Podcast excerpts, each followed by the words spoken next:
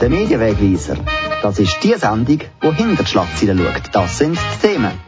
Mit Michael Küng. Ja, wir gehen heute zu der Republik. Die hat ihre 100-Tag-Bilanz nicht nur im Programm von SRF gemacht, nein, auch und ganz ausführlich hier bei uns bei Kanal K mit dem Medienwegweiser. Das in dieser Stunde unser Schwerpunktthema am Mikrofon, der Michael Küng.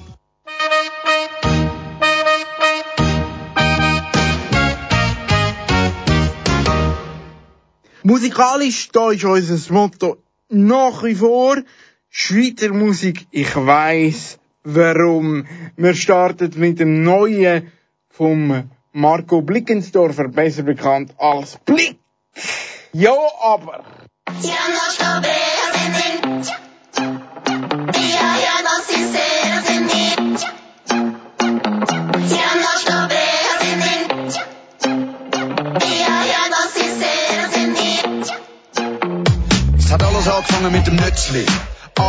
Nützli, der Nachbar vom Böckli, zählt seine Klötzli und putzt seine Knöpfli. Ja, Mann, er macht wenigstens etwas und plötzlich steht er da, der Herr Böckli, klein bis ins Notizblöckli und wirft ihm vor, er nehme keine Rücksicht, weder auf ihn noch auf irgendjemand. Er flucht wie ein vergreift sich im Wortschatz.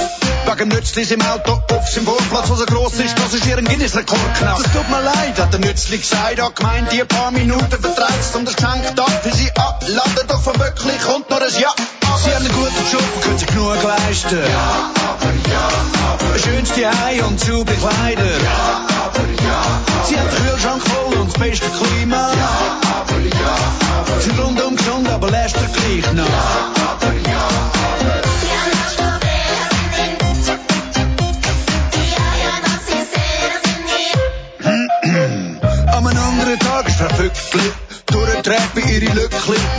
Nützli Papierfützli im Stegenhaus liegen das Tütschli. Bei ihr bimbelt Alarmglückli, sie pfeffert wie nur etwas und pfeffert als Lüttri, bis das Nützli erstarrt bei Ötzi.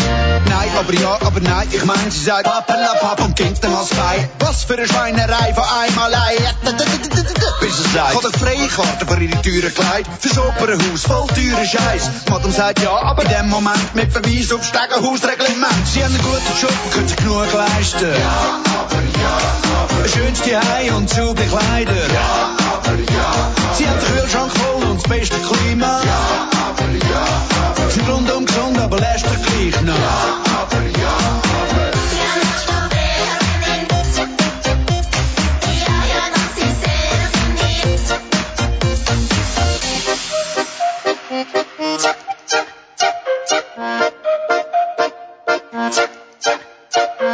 Nicht um es so steht's aber glauben.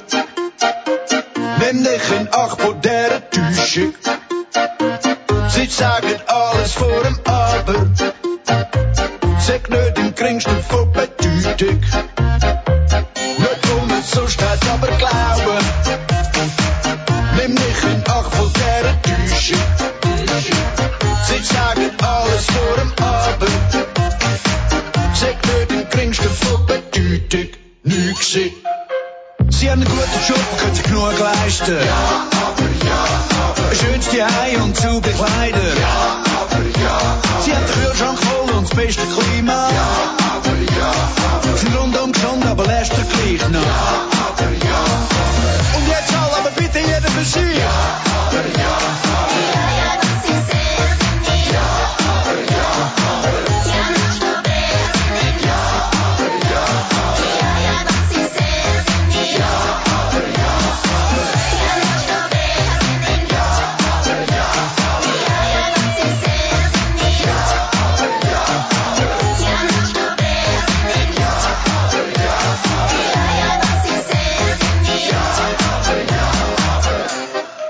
Ja, aber vom Blick. Das ist seine neue Platte. Ja, relativ neu, nämlich genau 100 Tage alt wurde die Woche die Republik. Das ist die Online-Seite, die antreten ist, zum beweisen, dass guter Journalismus mit wertvollen Texten auch im Online-Bereich funktioniert.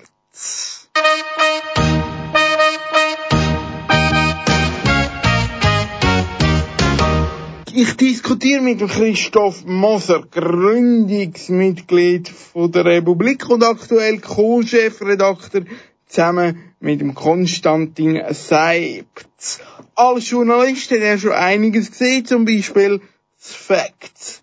Angefangen hat er seine journalistische Laufbahn beim Vorläufer vom Migro Magazin und zuletzt hat es sogar in unsere Region verschlagen. Er ist Mitglied von der Redaktion von der Schweiz am Sonntag, Sonntagszeitung von der AZ Medien, wo jetzt Schweiz am Wochenende heisst. Nach 100 Tagen online hat man da Ziel erreicht. So, nein, das wäre natürlich total vermessen zu sagen, wir haben nach drei Monaten Ziel erreicht. Was wir erreicht haben, ist mal die erste Phase, wo wir nicht gewusst haben, ob das klappt. Wir haben nicht gewusst, ob wir 3000 Leute finden, was unser Ziel war, um überhaupt zu starten oder überhaupt wollen starten, weil wir immer gesagt haben, es macht keinen Sinn, ein Modell oder einen Journalismus zu machen, wenn die Leute das gar nicht wollen. Und darum haben wir uns ja das, die Crowdfunding-Hürden überhaupt eingebaut und gesagt, wir wollen zuerst mal testen, wie viele Leute finden denn das eine gute Idee und einfach kann man von dort aus aufbauen. Und sie war dann sehr überrascht gewesen, dass das nicht also viel mehr als die 3000 gewesen, wo wir schon gemerkt wir müssen mega, ja, mega schon ein bisschen Schiss gehabt, schaffen wir überhaupt die 3000? Und das ist am Schluss 13.845 gewesen, nach diesen fünf Wochen Crowdfunding. Und damit das Ziel haben wir natürlich erreicht und übertroffen. Dann ist letztes Jahr nachher nach dem Crowdfunding die Phase von Rekrutierung, also mit Journalistinnen und Journalisten reden, wer will an Bord kommen, also oder wer wollen wir an Bord haben. Äh, wir haben die Webseite programmiert, äh, alles aufgebaut. Dort haben wir viele Ziele erreicht, aber natürlich ist es so in einem Prozess so, dass man vieles so muss noch weglassen, es, weil es noch, weil zu viel zu tun gibt oder weil man, weil man die Ressourcen noch nicht hat. Ähm, und dann sind wir jetzt am 14. Januar gestartet, das ist jetzt etwa drei Monate her und wir sind ganz okay gestartet. Das hat doch eine, es ist immer Gefahr, dass, dass etwas nicht funktioniert, technisch, oder dass die Redaktion irgendwie nichts auf die Reihe kriegt. Das haben wir geschafft. Aber wir sind natürlich weit davon entfernt, der zu sein, wo wir wollen. Das wäre auch komisch, weil wir immer gesagt das ist ein Projekt, das man über Jahre jetzt aufbaut. Aber ich würde sagen, wir sind auf Kurs. Die Crowdfunding-Phase war ja sehr interessant. Zum Teil sind wir vom Erfolg richtig überrannt worden. Was ist das für ein Gefühl gewesen? Also einerseits ein mega schönes Gefühl, auch zu merken, dass wir mit etwas kommen, was die Leute wirklich auch interessiert und wo ein Bedürfnis ist. Äh, wir haben ja das Crowdfunding noch so aufgezogen, dass wir eine medienkritische Analyse gemacht haben. Was läuft eigentlich schief in den Schweizer Medien? Und eben, einerseits ein schönes Gefühl und auf der anderen Seite natürlich auch man verklüpft doch ein bisschen, oder? Also es ist dann, äh, wenn plötzlich so viel mehr äh, äh, Leute kommen und so viel Zuspruch ist, im Sinne, dass wir natürlich dann unser kleines Team, das das aufgezogen hat, tatsächlich, du hast das Wort überrannt gebraucht, wirklich überrannt worden sein. Es ist ein Unterschied, ob du zwei oder dreitausend Leute von etwas überzeugst und dann vielleicht musst du ein bisschen betreuen für irgendwie, wenn sie etwas wollen zahlen, dass es dann noch klappt oder so, oder ob es eben zehntausend sind. Das heisst, wir haben Tag und Nacht geschafft in den ersten paar Tagen und Wochen und sind dann auch ziemlich auf der Schnauze gewesen nach diesen fünf, fünf Monaten. Von dem her ist es wie zweite. Das war ein mega schönes Gefühl, gewesen, aber mir ist auch ein Gefühl von der Erschöpfung, ein Gefühl von der Überwältigung. Und das hat sich dann so in einem neuen interessanten Mix äh, sich manifestiert. Also es ist beides gewesen, aber natürlich unter einem Strich ein schönes Gefühl. Die Tonalität von der Werbekampagne zum Geld sammeln, die ist ziemlich aggressiv gewesen und so jetzt der ein oder andere Kollege gegeben, wo das Gefühl hatte, ihr seid zu weit gegangen. Jetzt hört man vor allem die Stimme, ihr habt die an euch selber hochgesteckten Ziel nicht erreicht. Und eure Geschichten werden von anderen Medien nicht aufgenommen. Ja, es hat die Stimmen gegeben, die, die gefunden haben, wir seien äh, zu kritisch, wobei wir vor allem auch, wo sich Journalistinnen und Journalisten persönlich betupft gefühlt haben, weil, weil sie das Gefühl haben, wir quasi sie kritisieren, sie machen schlechte Arbeit. Das war aber ein, ein Missverständnis. Wir haben es eigentlich relativ klar gesagt, wir haben das System kritisiert, das Mediensystem, wo aus der Überzeugung von Leuten, die lange in diesem System geschafft haben, wie zum Beispiel ich, äh, oder, oder Konstantin Seib, ähm, zu der Überzeugung gekommen sind, dass zum Teil verhindert wird, dass Journalistinnen und Journalisten gute Arbeit können machen Wenn man morgen 8 Uhr muss eine Idee haben für eine Geschichte und am 11 Uhr muss sie auf der Webseite sein, dann kann sich jeder und jede selber ausrechnen, der jetzt zulässt, wie viel Zeit das man da hat, sich wirklich in ein Thema verteufeln, wie viel Zeit das man hat, vielleicht nochmal einen anderen Experten oder eine andere Expertin fragen, als die, die immer kommen. Das, die Zeit längt schlicht nicht. Ein anderes Beispiel ist, in den, auf den Webseiten von den etablierten Medien, die über Werbung finanziert sind, ist der alles entscheidende Faktor Klicks. Also es geht darum, möglichst viele Klicks zu generieren. Und wenn sich der Journalismus nur auf das ausrichtet, dann ist immer die kleine Empörungsgeschichte die bestmögliche Variante. Das ist dann irgendwie, äh, der Fall Carlos ist so ein Beispiel, wo der am Schluss mit dem jungen Straftäter, der ein Sondersetting gebraucht hat, am Schluss in den Medien war, ja, der hat irgendwie Rindfleisch zu Mittag essen. Und dann hat sich wieder die ganze Schweiz über Rindfleisch vom Carlos aufgeregt, wo dazu führt, wo nicht aufklärerisch ist, wo nicht uns mehr das Thema näher bringt, wie gehen wir eigentlich mit so jungen Straftätern um, was sind für Schwierigkeiten, sondern wir hätten dann über, darüber geredet, dass der verwöhnt ist und, und, und, und solche Sachen, wo wo dann irgendwann schon ein bisschen vom Thema wegführen und wo es einfach nur noch um Empörungsbewirtschaftung geht. Empörungsbewirtschaftung ist sehr günstig man muss nur ein paar Fakten oder, oder, oder Gerüchte oder irgendwie so in die Welt streuen und hat sofort viele Klicks. Und wir finden, der Journalismus führt in die, in die falsche Richtung. Darum, darum haben wir das Mediensystem kritisiert und gesagt, wir wollen ein neues Modell für Journalismus aufbauen, das sich aus dieser Logik rausnimmt, auch von dieser Werbemarkt, Werbefinanzierung, wo, wo eben auf Klicks aus ist. Das ist mal der eine Punkt. Haben sich ein paar Journalistinnen und Journalisten dann kritisiert gefühlt.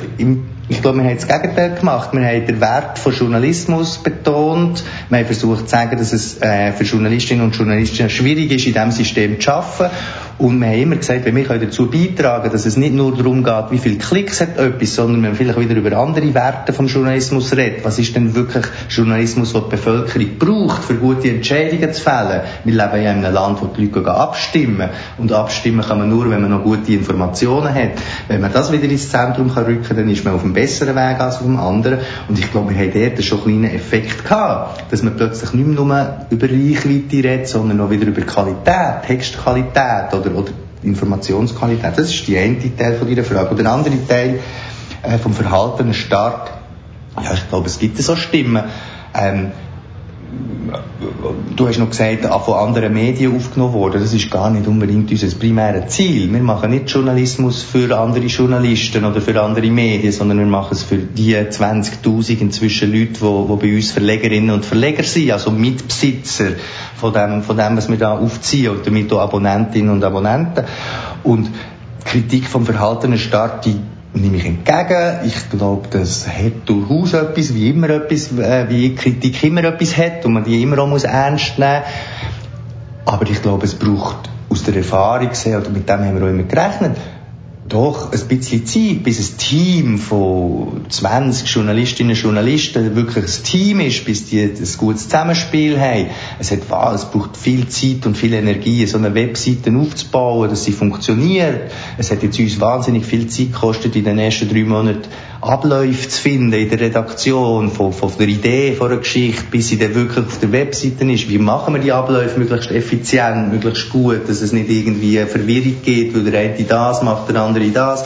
Das ist alles viel Arbeit und das raubt uns momentan noch relativ viel von unserer Arbeitszeit, von unserer Kreativität, äh, wo man natürlich lieber möchte in Geschichten setzen, aber wichtig ist doch, dass wir etwas jetzt aufgebaut haben und dass wir irgendwo angefangen haben und jetzt uns von da aus können weiterentwickeln, oder? Und das in dem, in dem Prozess sind wir jetzt und ich bin eigentlich sehr zufrieden, wenn ich sehe, wie viel Sorgen und Nöte und Probleme und alles wir jeden Tag lösen und, und, und gleich vorne raus ein Produkt haben, das doch immer wieder schafft, gute Geschichten zu haben äh, und, und auf Themen hinzuweisen, die wichtig sind. Aber euer Ziel ist doch ganz klar auch Primär zu haben.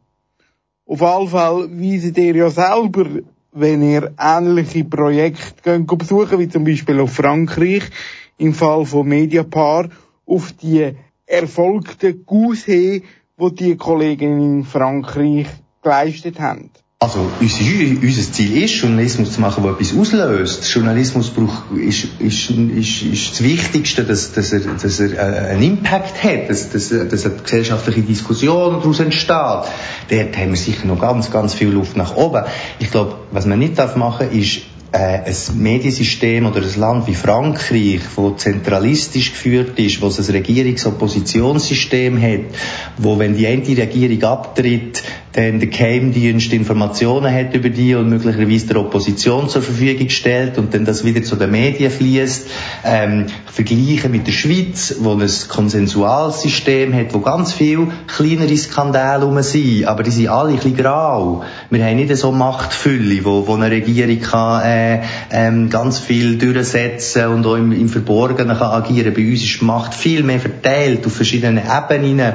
Ähm, das heißt, du kannst das nicht einfach eins zu eins vergleichen. In Frankreich ist das Modell, das Mediapar macht, äh, absolut wichtig. Dort gehören ganz viele Medien, grosse Firmen, Waffenhändler, äh, ähm, wo die grossen traditionellen Zeitungen aufgekauft haben und dadurch ähm, zum Teil über gewisse Sachen nicht mehr geschrieben wird. Und dort hat Mediapar eine Lücke besetzt. In der Schweiz ist unser unser, unser Anspruch eher gewesen, zu sagen, wir wollen erklärende, aufklärende Artikel machen, wo den Leuten mehr äh, Einordnung gibt, zu verstehen, warum passiert etwas so, warum passiert etwas so. Ähm, und wir haben zum Beispiel Investigation nicht versprochen, weil wir haben gefunden, Investigation versprechen ist gefährlich. Wir haben immer gesagt, wir wollen nur versprechen, was wir halten können. Und Investigation versprechen würde bedeuten, dass man genau weiß, dass man dann irgendwie äh, immer wieder so eine Primeur hat.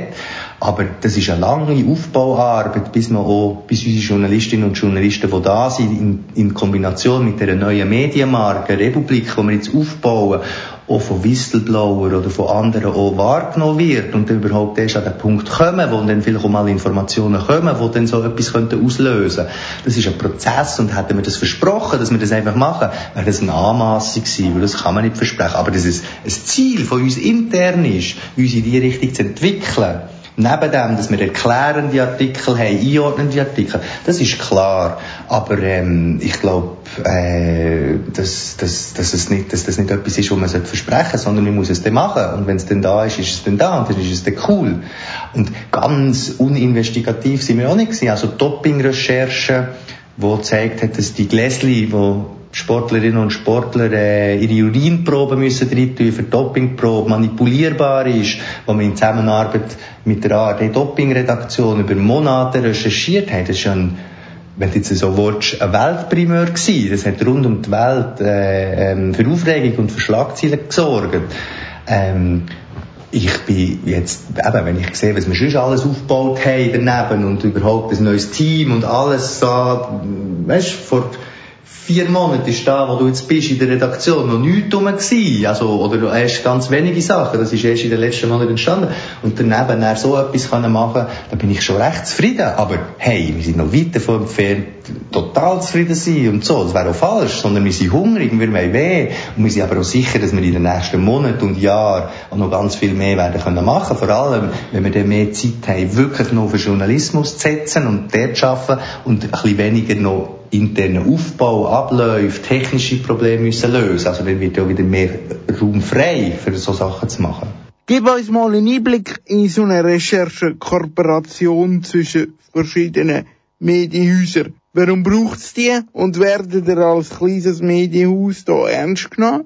Warum gibt es so Recherchekooperationen? Weil es manchmal so ist, und das ist ja jetzt sowohl im Fall Doping wie im Fall Cumex so gewesen, dann Verbindungen in die Schweiz gibt. Äh, das ist der Dopingarzt in Bern zum Beispiel, wo unsere beiden Journalisten Journalistinnen Silke Grunwald und Carlos Hannemann in Bern aufdeckt haben. Das ist etwas, was natürlich eine Redaktion vor Ort besser machen kann, als wenn jetzt irgendwie Leute aus der ARD-Doping-Redaktion anreisen und dann äh, in Bern äh, ohne Ortskenntnis und ohne Netzwerk vielleicht nicht weiterkommen. Das ist mal ein Grund, warum das es äh, so Recherchekooperationen gibt. Bei Cumex ist es sehr so gewesen, dass es um 1800 Seiten Gerichtsmaterial und, und Unterlagen gegangen ist, wo man ja zuerst muss durchschaffen. Also die muss man alle mal lesen, dann muss man alle, äh, alle Fakten mal aus diesen Dokumenten raus extrahieren. Das ist wahnsinnig viel Arbeit und je mehr Köpfe, dass man das verteilt, desto besser.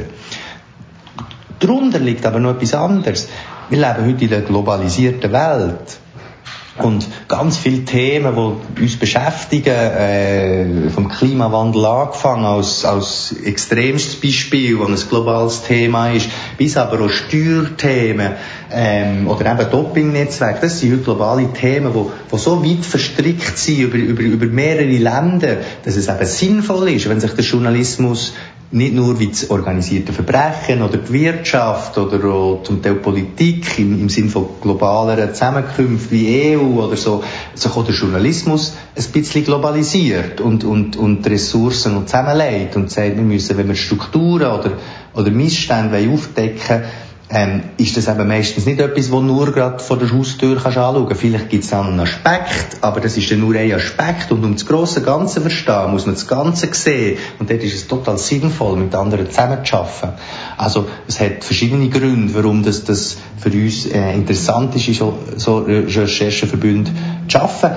Es gibt aber auch eine andere Seite. Es ist auch anstrengend. Es ist viel kommunikativer Aufwand. Alle äh, hinter die gleiche, wie soll ich sagen, äh, ja, zu koordinieren, wenn, wenn machen wir was. Man muss ja auch schauen, welches Medium publiziert wenn. Wir können ja nicht am Morgen schon die grosse Geschichte machen und am Abend kommt dann vielleicht das ZDF. Sondern die wollen natürlich dann noch, wenn sie mit recherchiert haben, auch sagen, ja gut, wir wollen alle gleichzeitig kommen. Dass nicht jemand einfach schon, dass alle schon Geschichte gelesen haben, wenn die anderen noch gar nicht publiziert haben. Also es ist schon viel Aufwand zum Teil, das darf man nicht unterschätzen. Aber wir haben mit der Silke Grunwald eine Journalistin an Bord, die wo, wo sehr äh, versiert ist im, im global Schaffen und, und dadurch auch Themen aufgreifen, wo man eben nicht aufgreift oder nicht kann aufgreifen, wenn man nur im, im Berner Bundeshaus ist. Soweit der erste Teil vom Gespräch mit dem Christoph Moser. Im zweiten Teil stelle ich dann den Thesen auf, nämlich die, dass wir die Leserschaften, wo wir eigentlich set begeistern, für längere Stoffe, nämlich die jung-urbane Zielgruppe, wo Internet konsumiert, eben nicht erreicht. Was sagt der Christoph da drauf? Das zeige ich euch. Oder ihr hört es viel mehr nach dem nächsten Musiktitel.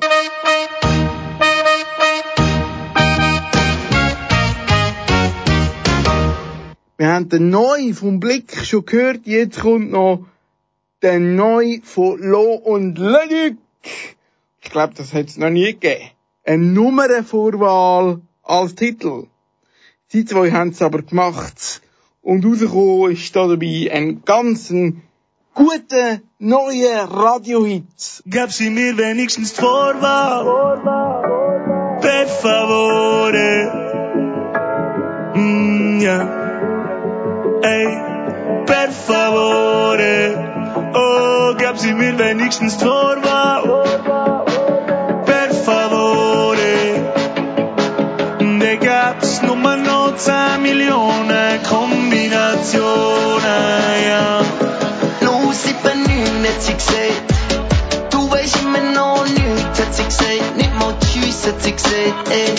Und ich frage sie, ob ich ihre Tüte, Tüte, hat sie gesagt. Tüte, Tüte. Los, 7, hat sie gesagt. Immer noch nichts, hat sie gesagt. Nicht mal Tschüss, hat sie gesagt, ey. Und ich frage sie, ob ich ihre Tüte, Tüte, hat sie gesagt, yeah.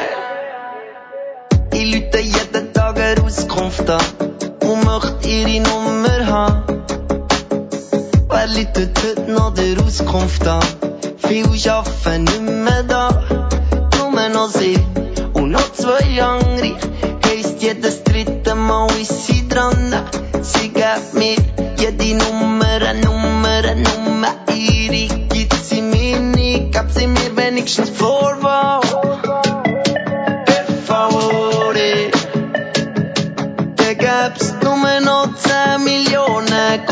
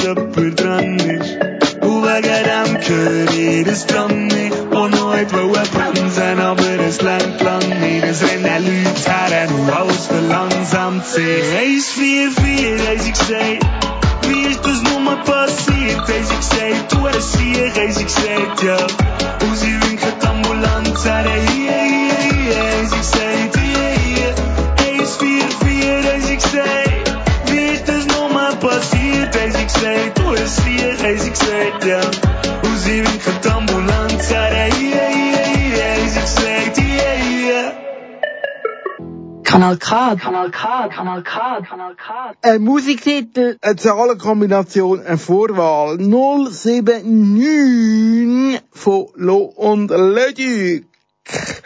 Und wir setzen unser Gespräch mit dem Christoph Moser von der Republik anlässlich von der 100-Tag-Bilanz fort. Eure Leser lesen euch vor allem als Ergänzung zu normalen Zeitungsabos. Das zweite Ziel, nämlich die sogenannte Internetgeneration zu längeren Texten zu bringen, das hat man somit nicht erreicht. Ich muss dieser These widersprechen, also respektive ich muss dieser These halb widersprechen. Ich weiß nicht, ob das, was wir jetzt machen, und das, was wir jetzt machen, ist zum Teil noch ein bisschen textlastig, das muss noch anders werden, es sind zum Teil lange Texte. Ähm, ich weiß nicht, ob wir mit dem das junge Publikum wirklich überzeugen. Ich glaube, dort müssen wir noch schaffen. Aber im Crowdfunding ist es natürlich nicht so, ist deine These falsch. Dort äh, hat sich gezeigt, dass der grösste, der höchste Peak von Abonnentinnen und Abonnenten, Verlegerinnen und Verleger, vielleicht muss man das auch noch erklären, oder? Wir sagen unseren Leuten, die uns unterstützen, Verlegerinnen und Verleger, weil sie mit dem Abonnement quasi Teil von der Project R Genossenschaft werden, wo quasi das Träger, Träger ist von, von der Republik und damit sie, sie werden sie ja ein bisschen Mitbesitzer von der Republik und können ja mitbestimmen bei gewissen Fragen. Das ist einfach noch wichtig, dass man es versteht, warum ich immer von Verlegerinnen und Verlegern rede. Aber es sind natürlich auch Abonnentinnen und Abonnenten. Also unsere Abonnentinnen und Abonnenten, der höchste Peak in der Alterskategorie ist bei 33. Das ist also nicht ein altes Zeitungspublikum. Ich glaube, es gibt zwei Kategorien von Leuten, die uns unterstützt haben. Das sind zum Teil Leute, die tatsächlich uns als Ergänzung sehen, Zeitungen lesen. Das sind eher so 50 um, um den herum. Ähm, und dann gibt's die, die Nase voll hatten von diesen Online-Portalen, äh, gerade ein jüngeres Publikum, ein jüngeres Publikum, das zu unserer Überraschung auch sehr, sehr skeptisch ist gegen Werbung. Es ist für viele ein grosses Argument gewesen, die Republik zu unterstützen, weil wir werbefrei sind. Ähm, weil sie natürlich im Alltag sehen, wenn sie auf andere Portale gehen, ich nenne jetzt keine Namen, dass es sogenannte Native Ads gibt, wo journalistisch verpackt Werbung transportiert wird. Ähm, das stört viele, viele Leute und es stört erstaunlicherweise, zu meinem Erstaunen, ich habe mit dem nicht gerechnet, auch gerade sehr viele Junge, weil sie sagen, das ist falsch, wenn wir irgendwann äh, nicht mehr wissen, ist jetzt etwas äh, ein Thema, weil irgendein Werbekunde will, dass es ein Thema ist, oder ist es wirklich ein Thema. Also, deine Grundthese stimmt bis zu dort an, wo wir es messen können, nicht. Dort haben wir sehr, sehr viele Junge gehabt, die uns unterstützt haben.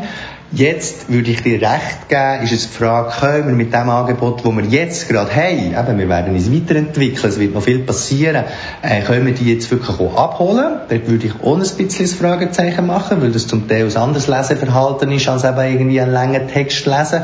Aber es ja gewisse Sachen sind jetzt auch schon eingeleitet. Wir fangen an, jede Woche mehrere Artikel als Podcast zur Verfügung zu stellen, also gelesen von den Autorinnen und Autoren, wo man also zum Beispiel auch lesen kann. Wir werden im Sommer ein Videoformat lancieren. Ähm, also wir sind da uns am Vortasten. Schau, unsere, unsere, äh, unser Konzept war, wir müssen mal mit dem anfangen, wo wir also du musst zuerst so eine Maschine mal überhaupt, wie die Republik ist, mal überhaupt in Gang bringen und dann musst du mal irgendwie möglichst noch Low-Level bleiben. Du kannst nicht schon 100 Experimente oben drauf tun, sonst stürzt dir alles zusammen. Also lieber zuerst mal den Boden legen und mal schauen, dass das, der Alltag möglichst gut funktioniert, dass eben die Abläufe stimmen, dass man keinen Effizienzverlust hat im täglichen Zusammenarbeiten, dass das Zusammenspiel gut läuft. Und wenn wir das geschafft haben, und da sind wir jetzt so in diesen Wochen, Ende, Ende April, wenn wir, oder Mitte April, wenn wir drei Monate äh, am Start sind, haben wir jetzt dann langsam die Routine und den Boden gelegt und jetzt können wir dann wirklich auch noch anfangen, so ein bisschen die Experimente machen, die wir ja auch wollen. Zu den wichtigen Experimenten gehört für uns auch, dass wir wollen, Leute, Verlegerinnen, Verleger, aber auch sonst Leute einbinden in Recherche. Es ist heute auch eine coole Möglichkeit, dass man zum Beispiel ähm, also als Beispiel kann man da nennen Korrektiv in, in Deutschland, wo zum Beispiel Geschichten macht, wie wem gehört Hamburg? Und dann gehen die Leute auf Grundbuchämter schauen, wem gehört denn das Grundstück überhaupt oder das Haus, wo ich da drin bin. Ist es noch ein Nachbar, wo das Haus gehört oder ist es eine internationale Investmentfirma? Und das schaffst du nur, wenn du die Leute kannst motivieren äh, aktiv zu werden und Informationen zu holen und dann in die Redaktion bringen. Weil eine Redaktion ist nie genug groß, dass man so eine Stadt, Stadtbesitz kann, kann als Journalist ga, ga, ga, ähm, recherchieren, weil es ist tatsächlich so, dass man da jede einzelne Grundstück auf dem Grundbuchamt einzeln muss abholen und das schafft man nur, wenn ganz viele Leute mitmachen. Ein anderes Beispiel von uns ist das Add-on, das wir gemacht haben, für Facebook-Werbung zu tracken und schauen, welche Werbung äh, wird da versteckt, gezielt ausgespielt, ähm, wo man kann ein Add-on äh, installieren, wo unsere Journalistin Adrienne Fichter ähm, äh, wo sie sich sehr um digitale Themen kümmert, äh, lanciert hat. Und da haben mehrere hundert Leute mitgemacht und, und, die, und, und die uns übermittelt, welche Werbung das sie sehen. Und aus dem haben wir dann wieder eine Geschichte machen Also die Einbindung von Leuten, vom Publikum selber auch Journalismus mitzumachen, uns zu unterstützen bei der Recherche. Das ist zum Beispiel auch ein Projekt, wo wir noch viel, viel mehr machen. Das haben wir jetzt noch wenig gemacht. Aber eben, das sind immer Projekte, die auch sehr viele Ressourcen brauchen. Auf Basis von den mediengebotenen Artikel, wo ein Journalist von der Republik kürzlich geschrieben hat, diskutieren wir jetzt über die Medienpolitik. Bist du dafür, dass es bei der STA staatliche Subventionen braucht? Und jetzt eine Anmerkung aus der Metaebene. Du hast mir da im Original Oton gesagt, das sei ein schwieriges Thema, weil... Und natürlich sträuben sich bei mir als Journalist alle Nackenhaare, wenn es darum geht, äh, dass der Staat dann irgendwie würde die Medien finanzieren oder irgendwelche Gremien aufziehen, die sagen, das ist guter Journalismus, das ist schlechter Journalismus. Gleichzeitig sehe ich, dass die Lage schwierig ist, sehr, sehr schwierig. Sie wird immer schwieriger. Wir haben heute eine Medienkonzentration, die ist für eine Demokratie gefährlich. Wir haben, wir haben, wir haben Verlage wie Tamedia, die in der Westschweiz einen, einen, einen Marktanteil von 78 Prozent hat. Das heißt, wenn, wenn das Medienhaus ein Thema verschwiegt, wie zum Beispiel die medienkritischen Jahrbücher, Medienqualitätsjahrbücher, wo der äh, leider gestorbene Professor Imhof gemacht hat, wenn sie das Thema nicht aufs Tapet bringen, weil das gegen Strich geht, weil sie finden, sie werden da kritisiert, ähm, dann bekommen, kommt in der Westschweiz kaum jemand etwas mit, dass es die, die Medienkritik überhaupt gibt. Das sind gefährliche Entwicklungen, wo man muss sagen, da muss irgendein Korrektiv eingreifen. Wie gesagt, in einem Land wie der Schweiz noch ganz besonders, wo direkt demokratisch ist, wo jeder Bürger, jede Bürgerin kann über Sachthemen entscheiden, ist die, die Qualität von der Information, die die Leute zur Verfügung haben, wichtig. Wir sehen doch jetzt auf der Welt, was passiert, wenn plötzlich eine Gesellschaft von Fake News dominiert wird, von Fake News gesteuert wird. Wir sehen in den USA, was es bedeutet, wenn Medien so politisiert sind, dass es auf der einen Seite einen News-Channel gibt wie Fox News, wo quasi republikanisch ist und einfach quasi alles, was die Republikaner machen, ist gut und alles, was die Demokraten machen, ist des Teufels. Und auf der anderen Seite ähm, Kanäle, wo, wo eher das linke Spektrum betreuen, wenn das dort sich so auseinanderdividiert, so polarisiert, dann zerbricht eine Gesellschaft. Und dass ein Land wie die Schweiz ein Interesse hat, dass das bei uns nicht passiert, dass wir eine Grundversorgung mit Information haben, und mit dem sind fast alle einverstanden. Jetzt ist noch die Frage, wie schaffen wir das? Da gibt es verschiedene Modelle, die man muss anschauen muss. Es gibt ein Skandinavien-Modell, wo man das über staatsferne Stiftungen macht, wo Geld in eine Stiftung hineinfließt, wo dann auch wieder Sachen, also Medien unterstützt. Ich persönlich glaube eher, dass wenn Gelder vom Staat ins Spiel kommen, dann sollte man eher versuchen, Innovation Weiterentwicklung, so wie Google das macht, wo man ja auch die Frage stellen ist es gut, wenn Google irgendwie mit Medienhäusern kooperiert? Weil, schreiben denn die Medienhäuser dann noch kritisch über Google, oder? Das sind alles ganz, ganz wichtige Fragen, das sind schwierige Fragen und ich habe da keine abschließende Antwort. Aber das Ziel muss sein, die Grundversorgung von Informationen sicherzustellen. Erstes Ziel. Zweites Ziel, das so machen, dass es so unabhängig wie möglich ist. Ganz unabhängiger Journalismus gibt es nie. Wir sind jetzt von der Werbung total unabhängig, weil wir keine Werbung haben. Ähm, wir sind vom Staat unabhängig, weil wir keine Subventionen haben. Aber wir sind von unseren Verlegerinnen und Verlegern abhängig. Wenn die uns nicht mehr wollen, dann sind wir tot. Wir sagen, das ist die Abhängigkeit, die wir gut finden, weil dann sind wir in einem, in einem Dialog mit den Verlegerinnen und Verlegern. Aber es hat natürlich auch Gefahr. Ich möchte nicht Journalismus machen, wo einfach, wo einfach gewisse Leute nach dem Mau schreibt und einfach das schreibt, was dann die cool finden. Also, es muss auch das Publikum sein, das weiss, dass Journalismus manchmal schon ärgert, dass er, dass er, dass er manchmal schon im Gegenstrich bürstet von der eigenen Meinung. Ähm, und dort sind wir auch sehr am Arbeiten. Das wollen wir sicher noch ausbauen. Aber das ist wichtig. Journalismus darf nicht nur das bestätigen, was du eh schon denkst, sondern er muss die manchmal schon zum Denken anregen, weil er vielleicht genau das Gegenteil, zu einem gegenteiligen Schluss kommst als du, als Publikum. Und das ist natürlich eine Herausforderung, wenn man von einem bestimmten Stamm von Leuten abhängig ist. Also darum zeigt sich an diesem Thema, dass das, das Thema von der Unabhängigkeit und so ist ein heikles, ein schwieriges Thema. Man kann da nur so gut wie möglich agieren drin.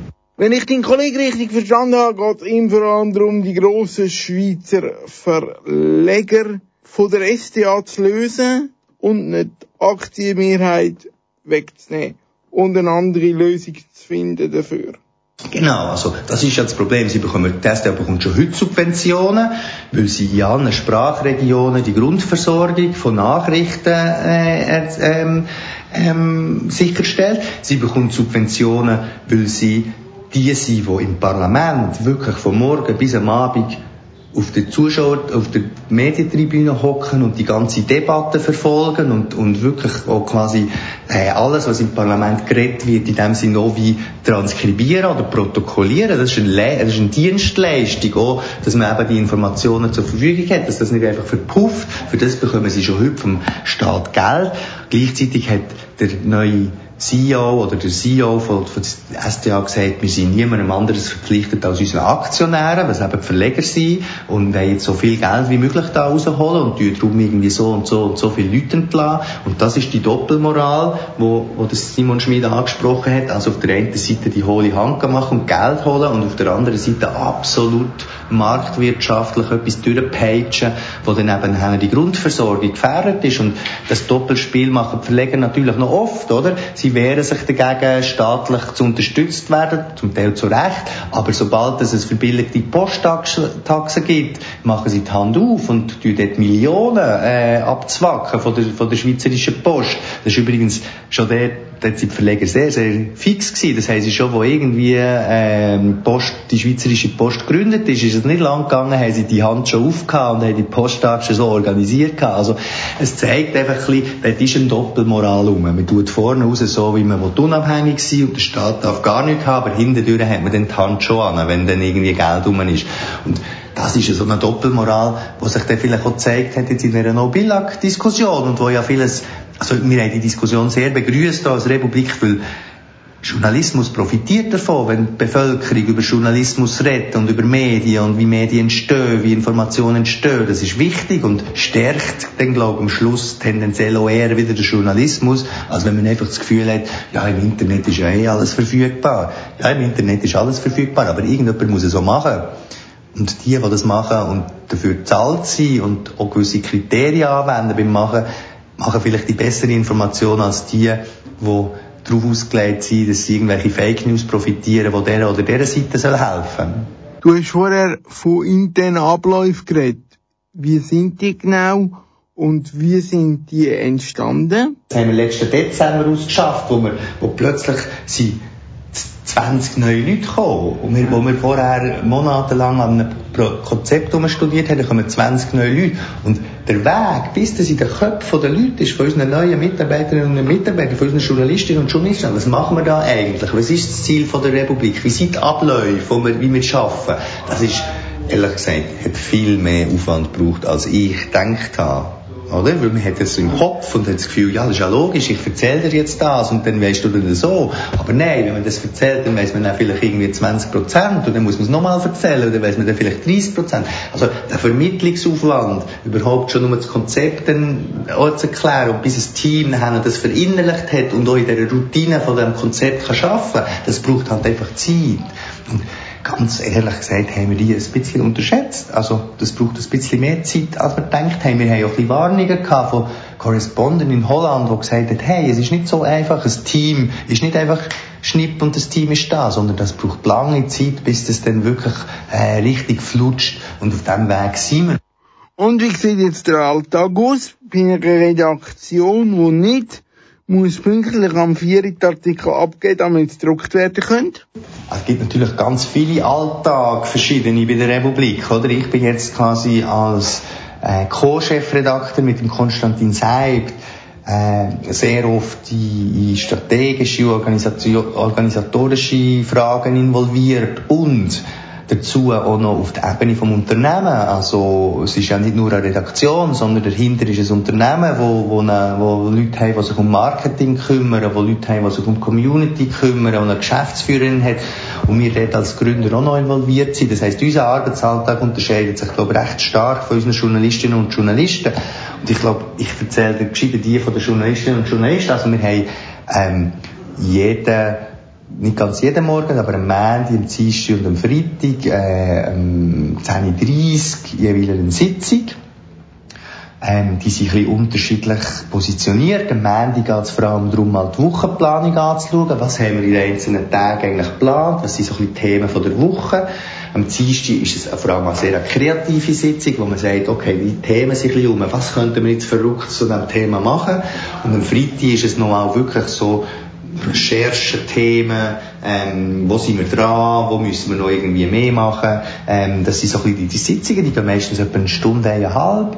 Ähm, dann sind für die meisten Journalistinnen und Journalisten nachher ist dann Zeit vom Schreiben und umtelefonieren. Wir haben natürlich schon auch Deadlines, auch wenn es bei uns keine Druckmaschine gibt oder, oder, äh, oder sonstige fixe Termine. Am zwei gibt es immer das Treffen, wo man das Blatt macht vom nächsten Tag. Wir nennen das immer noch Blatt. Das ist ein bisschen absurd, weil mit Papier hat es ja gar nicht mehr zu tun. Aber wo wir uns überlegen, was kommt auf die Frontseite, ähm, was ist, wie verkaufen wir Geschichte, wie teasen wir sie an, ähm, äh, vom nächsten Tag und vielleicht auch noch vom übernächsten Tag. Und dann haben wir natürlich schon einen Redaktionsschluss, äh, wo etwa so, muss, muss nicht ganz auf Minuten genau sein, aber ich sage jetzt mal so bis um 6 Uhr am Abend sollten die meisten Sachen von dem nächsten, oder sollten die Sachen, die am, meisten, äh, die am nächsten Tag publiziert werden, da sein. Weil es ist ja dann nicht so, dass wenn der Journalist oder die Journalistin das Thema abgeschlossen hat, äh, dann schon fertig ist, sondern eine ganze Produktion. Dann muss man Bildlegenden machen, äh, Links setzen, wenn sie noch nicht gesetzt worden sind von den Journalistinnen und Journalisten. Ich muss äh, Social Media Teaser dazu texten. Das kann man auch gerade bei uns im System direkt unter dem Text machen, für Twitter, für Facebook. Ähm, man muss äh, eben vielleicht nochmal am Titel und Lied schleifen, man muss vielleicht Dialog, Dialog, Dialogbox ans Ende vom Text tun und sagen, hey, hier geht's zu einer Debatte zu dem Thema. Also da gibt's noch ganz viel Arbeit und nicht zu vergessen das Korrektorat und der Faktencheck. Also es muss nachher noch ins Korrektorat, was korrigiert wird. Darf man nicht vergessen, es braucht pro 10.000 Zeichen etwa eine Stunde oder? Super, super korrigieren und das lesen. Man muss es meistens, müssen es unsere Korrektorinnen und Korrektoren zweimal lesen, weil man, weil man dann noch mehr Fehler rausfischen kann. So, da rede ich jetzt von grammatikalischen Fehlern oder so. Und gleichzeitig ist ein automatischer Faktencheck angehängt. Das ist ein Faktencheck, wo man Namen nochmal checkt. Geografische Angaben, zeitliche Angaben, Daten, wo man nochmal schaut, stimmen die wirklich.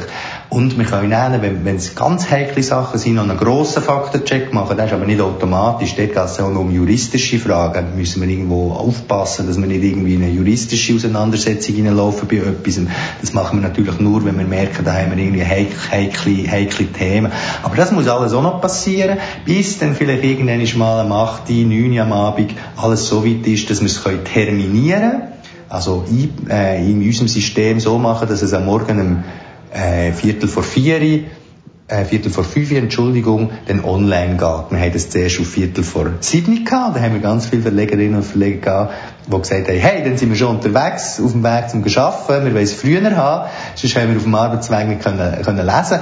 Und das haben wir natürlich dann äh, vorgezogen und jetzt ist es Viertel vor fünf. Wie gibt es eine stärkere Einbindung von den Abonnenten respektive eben Verleger müssen das Hallenstadion mieten, zum eine Verlegerversammlung abhalten.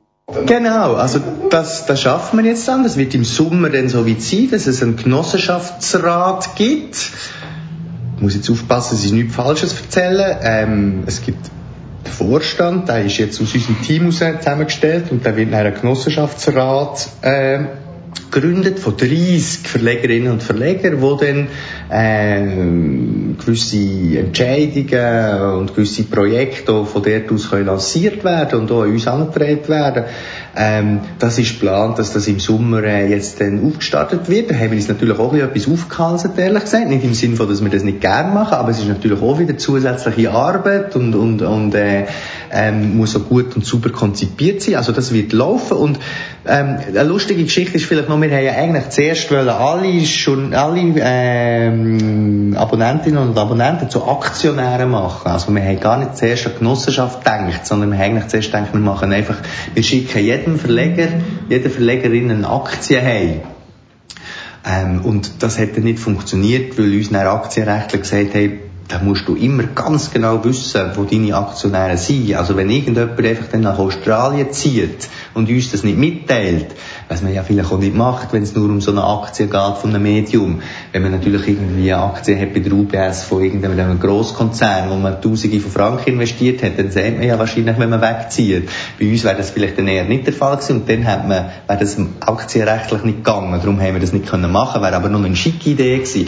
Dann sind wir auf Genossenschaft gekommen und ähm, ja, wir sind wild entschlossen, die Genossenschaft zu einer, zu einer starken Basis, zu einer starken Basis zu machen von der Project Art Genossenschaft, wo Mitbestimmung darüber läuft, wo Projekte lanciert werden, wo kann, kann ähm, ähm, dass die, die Genossenschaft auch weiterentwickelt werden und indirekt natürlich auch Einfluss hat auf die Republik. Wobei wir ja das Modell so gemacht haben, dass eben niemand Stand jetzt eine Mehrheit hat, weder wir als Gründer noch ähm, Genossenschaft, noch die Investoren, die wir an Bord haben für die Anschubfinanzierung, weil wir gesagt haben, es braucht immer, es muss immer zwei von diesen Gruppen brauchen, bis man irgendetwas wirklich kann ändern kann. Weil wenn es zwei braucht, kann man vielleicht schon davon ausgehen, dass es nicht so eine dumme Idee ist, als wenn es nur eine Gruppe ist.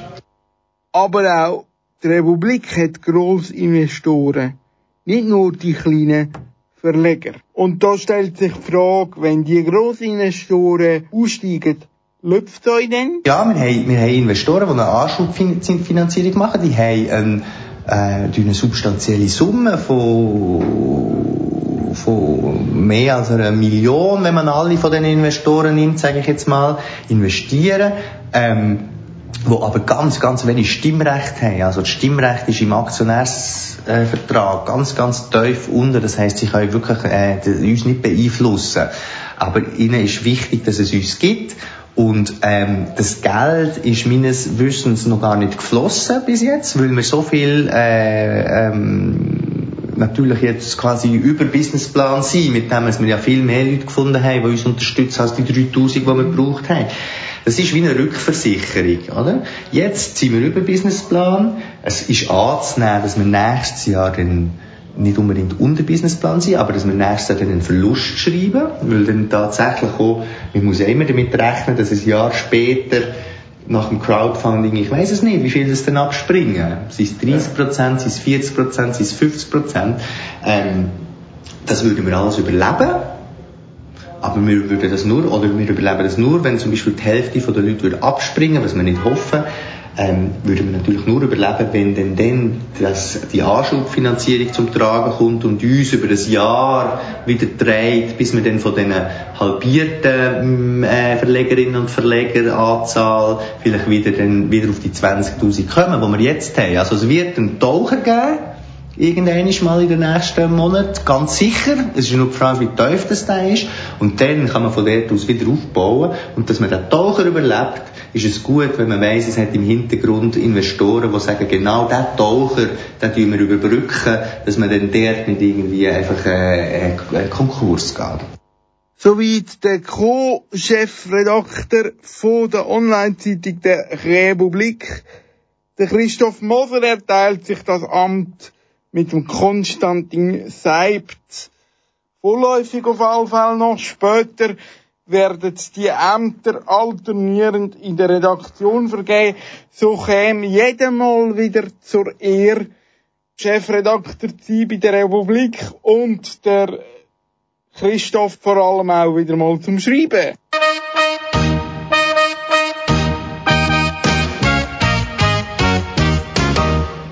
Bevor es im Fremdsprachenmagazin Kompass Spanisch wird, gehen wir auf Bern, musikalisch, wie auch übrigens die Republik am Jubiläumstag selber auf Bern gegangen ist und im Broker zu Bern mit Verlegerinnen und Verleger diskutiert hat. Sind sie echt nachher auch noch ins Marzili baden?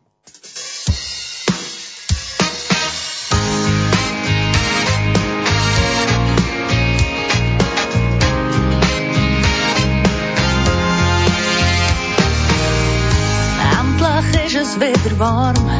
Hey, hallo Sommer, schön bist da. Hab meine Shorts und meine Flipflops für heute genommen. Eine Sonnenbrille auf die Nase, der iPod und ein Hut. Und die Sonnencreme habe ich auch. Die meisten Leute, säckeln jetzt um die Zeit ab in Süden. Aber ich nicht, nein, denke gar nicht dran. Ich geh ins Marzili,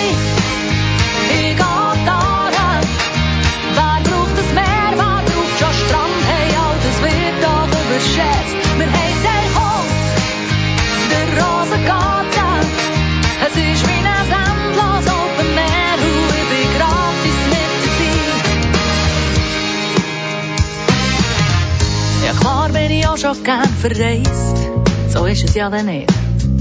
Ich gebe ja zu, auf den Malediven ist es noch schön, aber mal ehrlich, all die Sandflöhe, die Moskitos und die Feuchtigkeit, hey, nee, das brauch ich nicht. Und wenn auch andere sie am Klönen, sie bauen noch nicht hey, ja, dann steh ich schon mit der Cover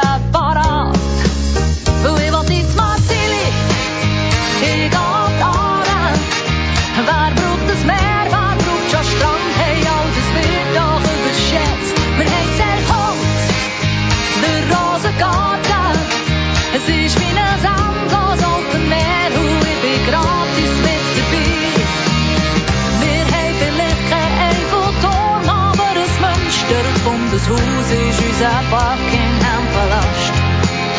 Ich bin noch nie durch London geschwommen. Wo als Paris kannst du es nicht haben. Es gibt nur ein Ort auf der Welt, wo man das kann.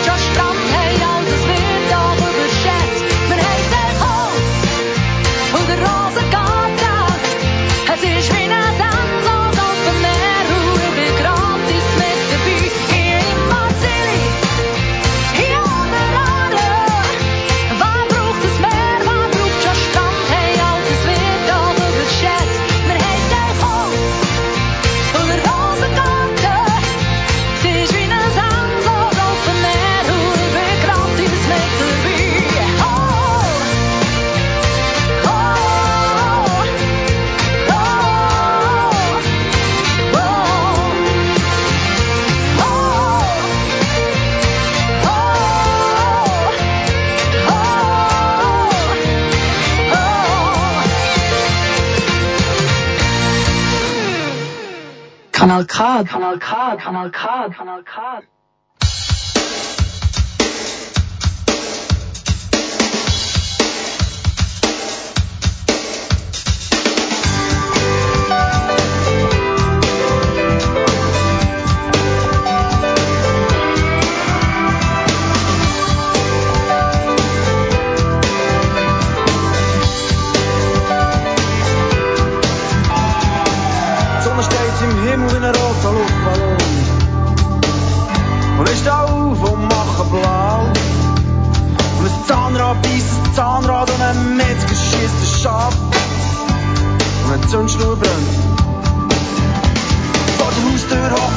hocken Blutung und ich schreie die Schnurren auf.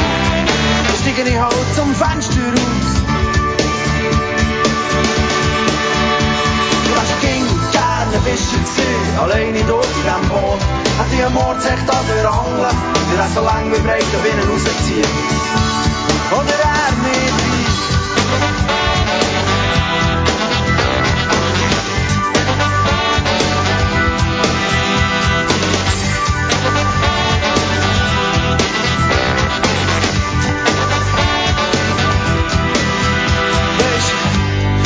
bin ich mal daheim gewesen.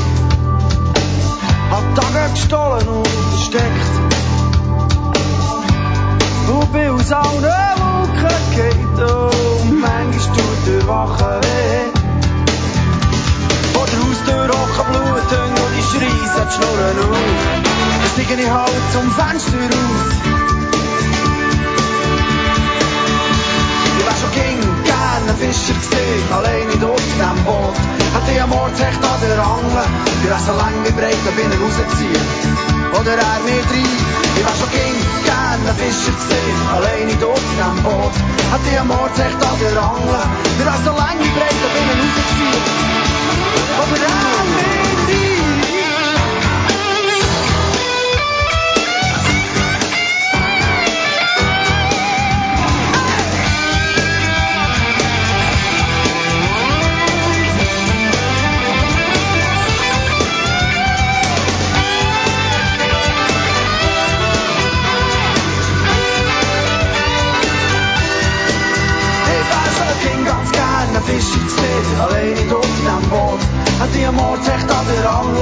Angel, der hat so lang wie breit da binnen rausziehen.